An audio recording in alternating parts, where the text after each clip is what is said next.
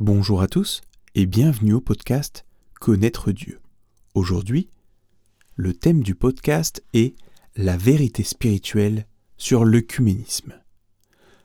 Tandis que je priais suite à mon dernier podcast, le Seigneur, à ma grande surprise, m'a indiqué qu'il souhaitait que je parle de l'œcuménisme. Après avoir vérifié plusieurs fois si je ne m'étais pas trompé, j'ai finalement accepté et compris a posteriori la grande sagesse de notre Seigneur et la grande faiblesse de votre serviteur. Commençons par un micro-historique et une définition. L'œcuménisme est un sous-ensemble du dialogue interreligieux. C'est à noter car c'est important pour plus tard, et ne s'adresse qu'aux églises chrétiennes dans le monde entier. Son but est de favoriser les échanges, le dialogue et promouvoir tous les points communs des différentes branches de la chrétienté. Des institutions, des emplois, des sites web et des activités sont ainsi créés et nombreux sont les grands dignitaires religieux qui œuvrent dans ce sens. C'est au milieu du XIXe siècle que le mouvement a commencé à prendre de l'essor afin de retrouver le caractère universel de l'Église primitive dans l'esprit de la prière de Jésus qu'on retrouve dans Jean 17 au verset 21. Afin que tous soient comme toi, Père, tu es en moi, et comme je suis en toi, afin qu'eux aussi soient un en nous, pour que le monde croie que tu m'as envoyé. Qu'est-ce que l'unité? L'œcuménisme promeut l'unité entre les chrétiens. Mais avant de promouvoir l'unité, il faut comprendre de quoi il s'agit. Dans cette magnifique écriture, le Seigneur nous parle de l'unité dont il jouit avec son Père. Et comme toujours, ses enseignements éternels sont de nature spirituelle. Tu es en moi et moi en toi. Ici, le Seigneur nous explique non pas qu'ils sont une seule et même personne, mais que le Père et lui pensent de la même manière, ont les mêmes objectifs, sont en communion et harmonie constante et parfaite malgré la distance qui les séparait lors de la vie terrestre de Jésus. Toute cette union se fait via la communication de leurs esprits. L'écriture et la prière du Christ sont une invitation aux êtres humains à devenir un, non pas avec les autres êtres humains, mais avec la divinité.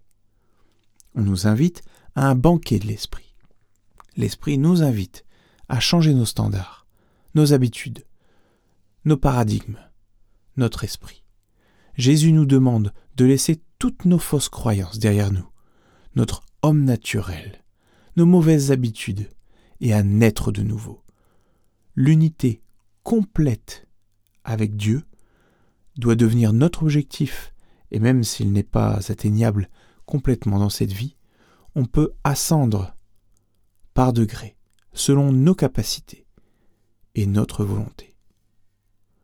Parlons de l'unité des hommes. L'unité promue par l'œcuménisme est l'unité selon les hommes, par les hommes et pour les hommes. Ce n'est pas la volonté de Dieu qui n'a jamais souhaité établir des églises au sens où on les entend aujourd'hui. L'Église c'est l'assemblée, ce sont les croyants. Il n'y a pas besoin d'œcuménisme dès lors qu'il n'y a pas besoin d'institutions religieuses ni de religion. Les religions sont l'effet des hommes, pas de Dieu. La grande entreprise de Dieu est notre relation avec lui, en vue de notre progression spirituelle. Nous, êtres humains, sommes imparfaits. Toutes nos discussions, nos compromis, nos ententes, nos pactes, etc., sont par définition imparfaits. Nous nous trouvons en bas de l'échelle de Jacob, de la progression spirituelle, ici sur Terre, et l'histoire nous a montré à maintes reprises et dans tous les domaines que l'homme ne peut pas arriver à une union parfaite avec l'homme. Cet utopique communisme spirituel n'est en fait que du nivellement par le bas. Il est voué à l'échec. La seule solution est que chaque individu regarde vers le Christ et progresse vers lui, vers le haut, afin d'être plus uni à lui. L'effet collatéral de cette progression de nos esprits est que plus on progresse vers le haut, pensée de Dieu, lumineuse et pure, et ainsi nous pourrons atteindre l'unité entre tous ceux qui partagent l'Esprit Saint du Père et du Fils. C'est d'ailleurs ainsi que le royaume de Dieu est administré, par l'Esprit. Ceux qui y résident vivent en union entre eux, car ils sont d'abord en union avec Dieu, et non l'inverse. Ils partagent tous un idéal plus élevé et parfait. Vous souhaitez l'unité entre les chrétiens? Alors c'est le rôle de chacun de communier avec le Seigneur et son Saint-Père à travers l'Esprit.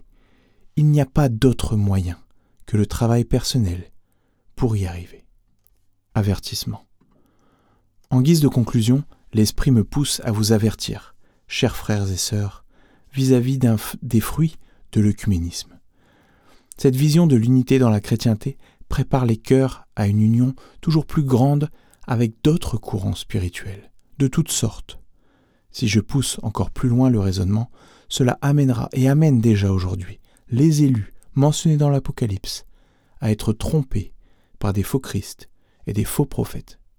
Le danger de mettre dans notre cœur les philosophies des hommes, aussi bonnes semblent-elles être en apparence, c'est le risque de se perdre dans les ténèbres qui se font chaque fois plus épaisses.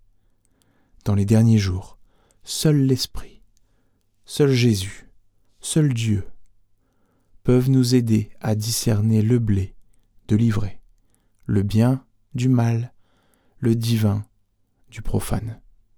Que Dieu vous bénisse, afin que vous puisiez l'eau de vie auprès de la seule source d'eau vive qui ne tarit point et qui n'est pas empoisonnée, le Christ, notre Seigneur. Excellente semaine à tous.